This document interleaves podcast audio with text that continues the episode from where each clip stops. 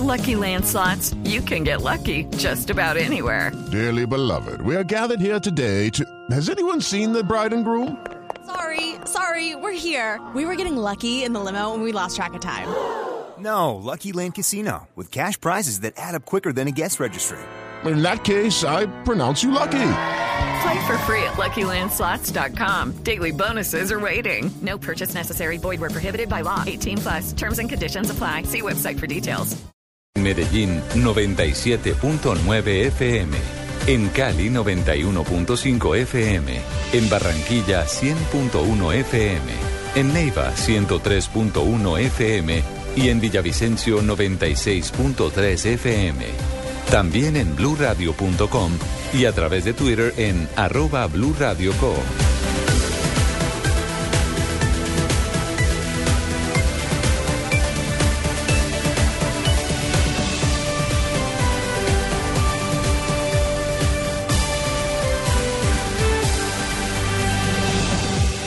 Radio, la nueva alternativa. El último dispositivo móvil, la más reciente aplicación, gadget, programas, sistemas, desarrollo, lenguaje, términos, redes, conexiones y todo lo que se debe conocer sobre la tecnología. Aquí comienza La Nube, con Gabriel de las Casas, Diego Carvajal, Hernando Paniagua y Juanita Kremer. La Nube, tecnología e innovación en el lenguaje que todos entienden. Son las 8 de la noche, un minuto. Soy Gabriel de las Casas y esto es La Nube en Blue Radio.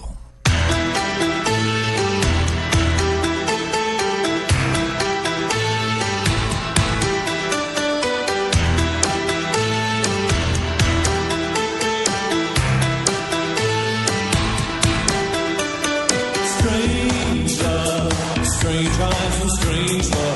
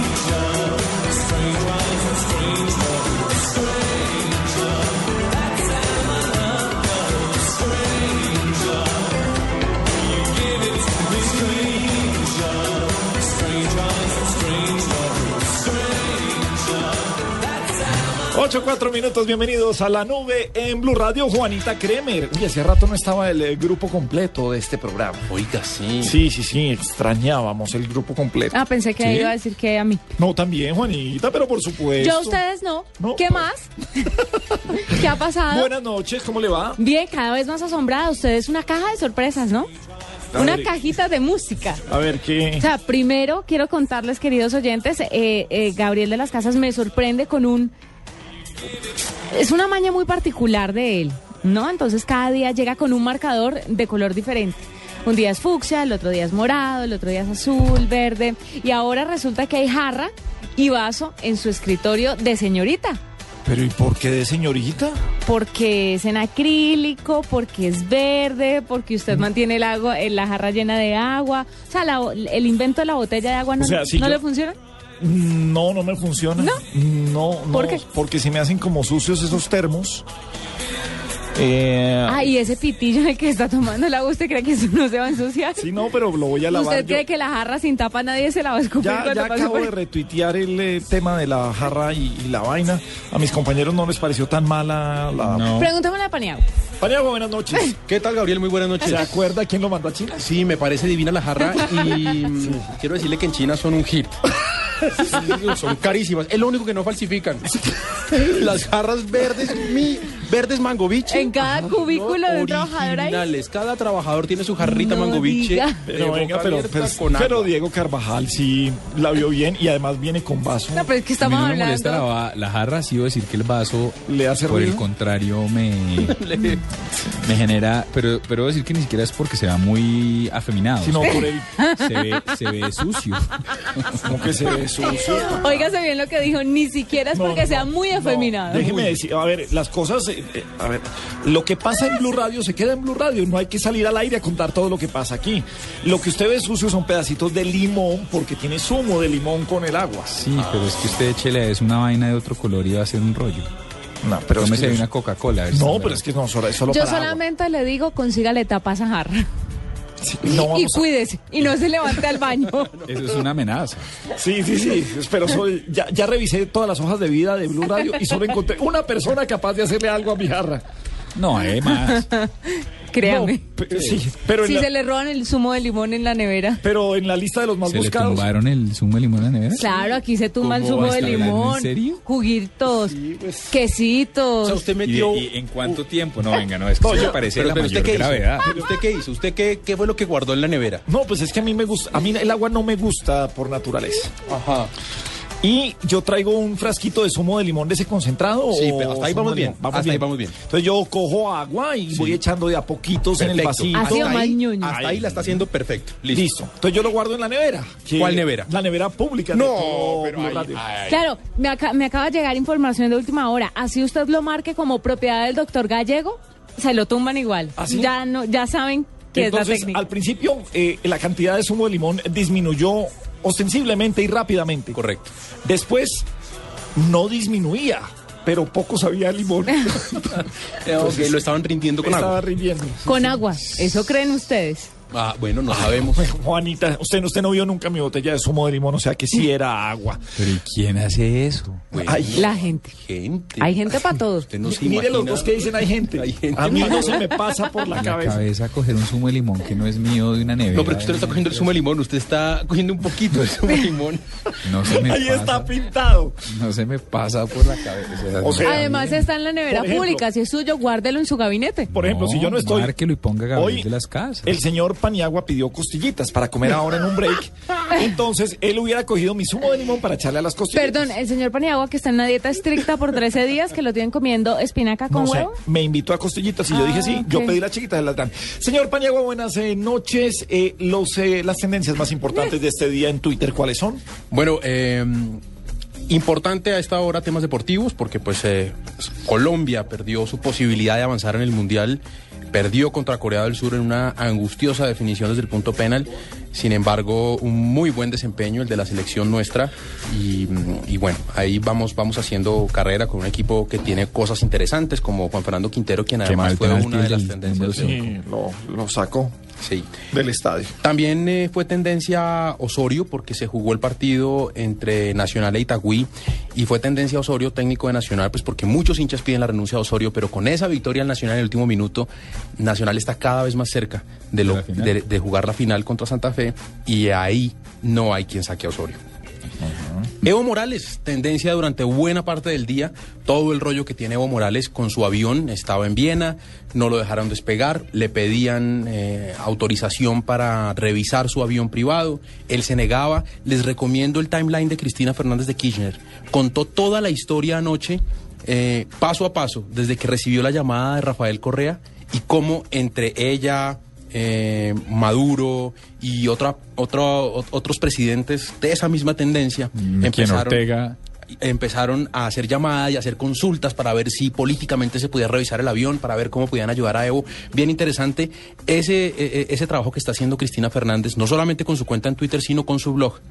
Pero lo que hizo ayer con su cuenta en Twitter fue muy interesante, narrando bien. ese episodio. buscarla, doctora Jenny. Es, es interesante cuando eh, cuenta algo que, que digamos que ah, le gusta a todo el mundo, que defiende todo el mundo. No cuando utiliza también su cuenta de Twitter No, pues para... aquí la está utilizando para defender a Evo, que no necesariamente uno está de acuerdo, pero, pero Sí. me parece interesante el ejercicio. Sería chévere buscarla. No, estuvo, estuvo muy Pero es que chévere, real- contó, contó eh, permítame un momento, Juanita, contó en unos Sigue. 20 trinos, o tal vez un poco más de A la 20 vieja se lo cuente, sin lugar a dudas. contó toda la historia. Desde el momento y cómo ella contestaba, cómo, cómo le hablaba, cómo se dicen entre ellos compañero, cómo Evo lo describe a Evo como un tipo muy calmado. Todos aquí en Sudamérica, todos los presidentes estresados y llaman a Evo y Evo dice, no, yo aquí sentado esperando, quieren revisar mi avioncito, pero no me voy a dejar. No, pero es que en de- serio, además, ¿qué tal que hubiera sido realmente una emergencia y que necesitara aterrizar en un país de esto? Yo, yo entiendo el, te- el asunto. Pero el tema, el tema era para despegar. El tema era para despegar. Él estaba. Él no salita. necesitaba aterrizar. Necesitaba pasar, caso. necesitaba pasar por otros países, ninguno Ahora- quería darle permiso, pero para despegar bien le decía, déjeme ver su avión, porque yo sé que usted Tiene lleva escondido ahí. a Snowden, entonces quiero mirar. Pero el, el tipo estaba en otro aeropuerto lejísimos de donde salió Evo, ¿no? Pero querían mirar. Sí, querían mirar eso, eso. Y sobre todo... Ahora, yo no me habría dejado revisar el avión. Sí. No, O al sea, final, que ese vuelve- es- pero eso se vuelve un ejercicio de principios. O sea, es un presidente de Guyana, si quiere. Y- y no listo, me abren mi avión. Bueno, pero y, y cuando usted dice no tengo nada que ocultar, No sí, importa. es verdad. o sea, es una venga, el que nada yo- debe, nada teme, No, pues escúlqueme. Y los que quedan en ridículo son ellos. Mire, volvemos al mismo ejercicio que hemos discutido aquí hasta la saciedad con psicólogos y con todo el mundo. Que no tenga nada que ocultar no quiere decir que usted puede ver mi celular. No, porque es mi celular y no me da la gana. Bueno, Y pues, punto. Ahí estaba. Pero además hay una tendencia muy importante, Gabriel, que, ¿Cuál fue? eh, que, fue- que empezó a hacerse fuerte hacia las 5 de la tarde más o menos y que hoy sigue siendo eh, tema de conversación entre, entre todas las personas en la red social. Y es, bueno, la tendencia de este momento es tuiteo como el CM de Mr. Brown, pero la, la razón de este... De este haciendo alusión a Community Manager. al community manager, pero la razón de este trending topic es que hoy ocurrió un episodio bastante interesante en las redes sociales. Mr. Brown es una marca de brownies. Buena. El de Eh, es bueno. Sí, tienen una cuenta en Twitter que es arroba Mr. Brown raya al piso co. Y a las, hace, no sé qué horas eran, a ver si, si en este momento son las 8 y 3 Fueron a minutos. las 4, 2 minutos. Hacia- a las 4 y 2 minutos. Puede ser, sí. Sobre eso ahora empezó más o menos a, a salir ese trino. salió este trino. Veámonos hoy, porfa. Mi novia está de turno. Me haces demasiada falta, linda. Y arranca todo el mundo. Bravo. Ah, muy bien. Luego otro, otro trino que dice, ofrezco disculpas. A todos se nos ha ido un tweet del timeline en los... eh, a todos se nos De- ha ido al timeline un tweet que debería ser de mensajes directos, ¿no? Y más duro le dan y más duro se la montan. Al final del día, eh, todo parece indicar que esto era una estrategia planeada. Si no estaba planeado, fue muy bien aprovechado. Porque todo esto... Estaba planeada y viene así. El siguiente trino, después sobre las 5 de la tarde, decía, si quieres que las cosas salgan bien, hazlas tú mismo desde hoy, seré mi propio community manager. Y tiene también una fotico. Más adelante eh, dice Mr. Brown, soy solo amor, lindos, acepten que estuvo bueno y nos reímos toda la tarde. Tuiteo como el CM de Mr. Brown, eh, lo pusieron como hashtag ellos. Y después, eh, eh, hace 47 minutos, Mr. Brown puso, no es por nada, pero todavía soy tendencia en Colombia con numeral tuiteo como el CM de Mr. Brown. Yo eh, tuiteé en la tarde de que en este momento eh, quisiera saber cuál es el nivel de éxito o de angustia que hay en la agencia digital de Mr. Brown. Pero ahí volvemos con el ejercicio y es, ¿tenemos certeza de que fue planeado? sí. Sí, usted- pues, sabemos quién está detrás del tema. ¿Absoluta, sé, sé que hay certeza y sé que pagaron tuiteros para alimentar también el juego. No, claro, pero, pero vuelve el ejercicio compañía, güey, perdóneme que sea escéptico de, de puro periodista mamón. Y es, sería También chévere pudo ser llamar... muy bien aprovechado. Sí, exacto. Pero- Una cosa es que pero- usted, si, si usted, si usted estuviese asesorando a Mr. Brown, les dice, venga, salgan ya a pagar tuiteros, movamos este hashtag y no el otro, démosle ta, ta, ta, ta, ta, y, y, y juguémonosla sobre eso. En defensa ¿En, de en esa- la crisis? Sí, claro. No, no, no, no, no, no. Tengo, tengo certeza de, De que, que fueron pagados antes. y hubo, co- y hubo contratos con gente Antes de. antes de, sí. Luego sí fue planeado, o sea, era- estaba todo absolutamente Pero entonces planeado. sería chévere buscar a alguno de estos, ga- ga- eh, a, alguno de estos gallos a, a- a que nos expliquen, porque ahí vuelve el ejercicio y es, lograron el resultado. Parece que vuelve el mismo debate de toda la vida que, que, que, que yo tenía, teníamos hace mucho tiempo, ¿se acuerda con Nora Cañoete de la de PIM?